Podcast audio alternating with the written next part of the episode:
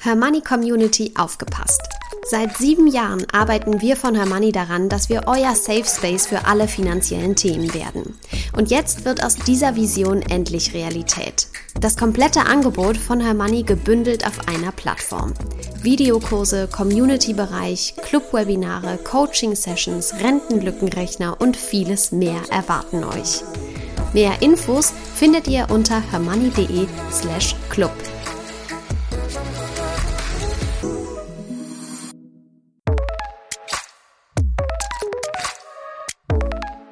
Das Hörmoney einmal eins. Finanzen einfach erklärt mit Simin und Saskia.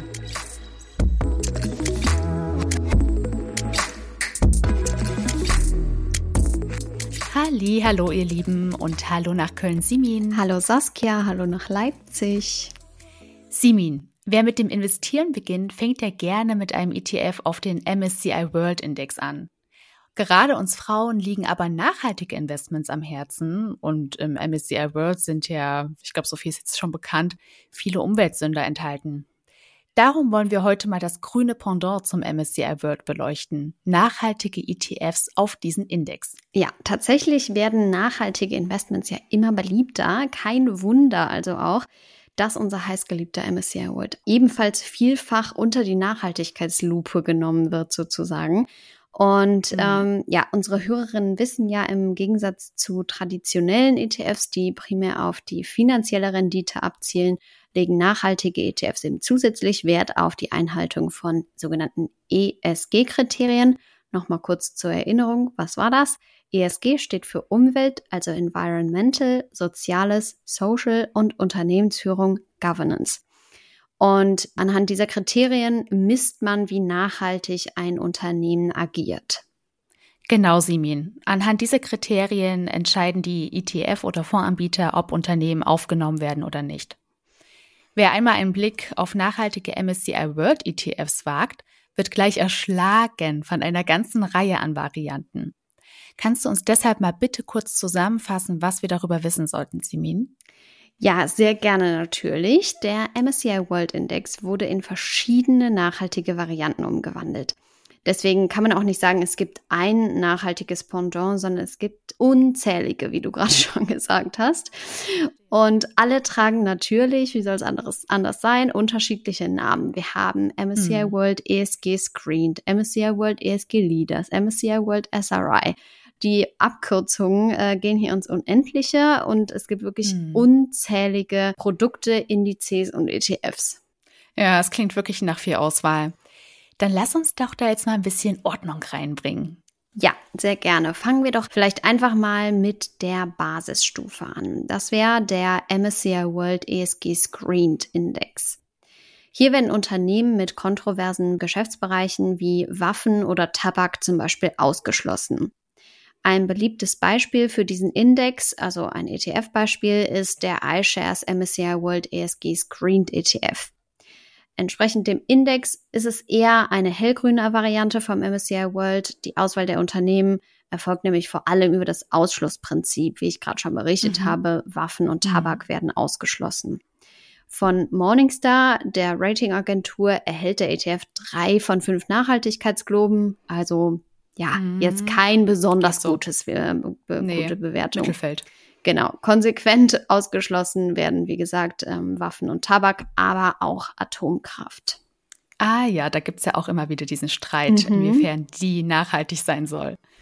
Einen Schritt weiter geht es mit dem ESG Leaders Index. Hier werden Unternehmen nicht nur ausgeschlossen, sondern es werden auch die nachhaltigsten Unternehmen aus jeder Branche aufgenommen, basierend auf ihrem ESG-Rating. Also im Prinzip ein klassischer Best-in-Class-Ansatz. Ja, ja, ganz genau, das kann man so sagen. Als Beispiel nehmen wir hier mal den Luxor MSCI World ESG Leaders Extra ETF. Der bildet zwar nicht genau den ESG Leaders ab, aber einen sehr ähnlichen Index. Tatsächlich ist es auch häufig so, dass die ETFs dann nochmal speziellere Varianten der jeweiligen Indizes abbilden. Der Best-in-Class-Ansatz ist so gewählt, dass der ETF in bis zu 50 Prozent der Unternehmen einer Branche investieren darf. Ja, wirklich dunkelgrün ist das natürlich auch noch nicht. Äh, hm. gemessen an der Zahl ausgeschlossener Unternehmen und der Integration von ESG-Ratings ist der MSCI World SRI die dunkelgrüne Indexvariante, kann man so sagen. Über 1000 Unternehmen fallen aus dem Elternindex MSCI World und so landet die SRI-Variante bei nur gut 400 Positionen. Ja, das ist ja schon mal ein enorm begrenztes Universum. Das stimmt, aber wer denkt, dass das von Nachteil sei für die Performance, irrt sich gewaltig. Über fünf Jahre liegt die Performance vom MSCI World SRI, also der dunkelgrünen Nachhaltigkeitsvariante, bei 87 Prozent Rendite. Das Oha. sind mehr als 17 Prozent pro Jahr und damit wirklich auch mehr als der MSCI World. Ja, man muss schon sagen, dass es im Durchschnitt in den letzten Jahren quasi durch die Bank einen Performance-Vorteil gebracht hat, in nachhaltige MSCI World ETFs zu investieren. Das gilt sogar schon für die hellgrünen Varianten wie den ESG Screened. Absolut. Und das Beste ist, bei den Kosten müssen wir nicht mal Abstriche machen. Die sind nämlich absolut vergleichbar mit denen von Standard MSCI World ETFs und liegen bei ungefähr 0,2 Prozent. Aber um nochmal auf den MSCI World SRI zu kommen, auch hier haben wir euch ein Beispiel für einen ETF mitgebracht. Er gehört zu den beliebtesten nachhaltigen MSCI World ETFs, wenn er nicht sogar der beliebteste ist. Der iShares MSCI World SRI ETF. Dieser ETF bildet auch nicht ganz den SRI-Index ab, ist aber sehr nah dran. Von Morningstar erhält er immerhin vier von fünf Nachhaltigkeitsgloben. Die Auswahl der Unternehmen findet via Ausschlussverfahren und Best-in-Class-Ansatz statt. Konsequent ausgeschlossen werden unter anderem Atomkraft, Alkohol und Tabak, Glücksspiel und Waffen. Aber Simin, können nachhaltige MSCI World ETFs mit deinen heißgeliebten, aktiv gemanagten Fonds überhaupt mithalten, wenn es um die Nachhaltigkeit geht? Ja, ähm, da muss ich mal wieder eine Lanze brechen. Nicht ganz. Äh, Perfektion wird man mit nachhaltigen MSCI World ETFs mit Sicherheit nicht erreichen. In einer Untersuchung von Finanztest hat kein ETF äh, eine besonders gute Nachhaltigkeitsbewertung bekommen. Die hm. beste Bewertung sind drei von fünf Punkten. Bei den aktiven Fonds sieht das deutlich anders aus. Aber wie immer haben wir natürlich auch ein Problem zu definieren, was nachhaltig ist und was nicht. Ja, alleine die Auswahl an nachhaltigen MSCI World ETFs zeigt ja nochmal, nachhaltig ist nicht gleich nachhaltig. Es gibt große Unterschiede in der Anwendung von Nachhaltigkeitskriterien, sowohl bei den Ausschlüssen als auch mit Blick auf den Best-in-Class-Ansatz. Am Ende muss letztendlich jede Investorin für sich bestimmen, welche Geschäftsbereiche aus ihrer Sicht unethisch sind und welche sie noch akzeptiert. Die gute Nachricht dabei ist aber, uns stehen wirklich sehr viele Möglichkeiten zur Verfügung, nachhaltig zu investieren. Absolut. Und vielleicht möchte die eine oder andere ja gar nicht unbedingt dunkelgrün investieren. Das ist ja am Ende jedem selbst überlassen, wie du auch sagst. Und das sieht man alleine bei den Nachhaltigkeitsbewertungen der Unternehmen. Da kommen selbst bei gleichem Unternehmen verschiedene Ratinghäuser zu unterschiedlichen Ergebnissen. Im Bereich der hell- bis mittelgrünen ETFs würde ich mal sagen, hat man äh, mit ETFs auf den MSCI World eine Menge Möglichkeiten. Ja, was mich jetzt natürlich interessieren würde, auch wenn du nicht der größte ETF-Fan bist, ist, was dein Favorit unter den genannten nachhaltigen ETFs ist, Simin.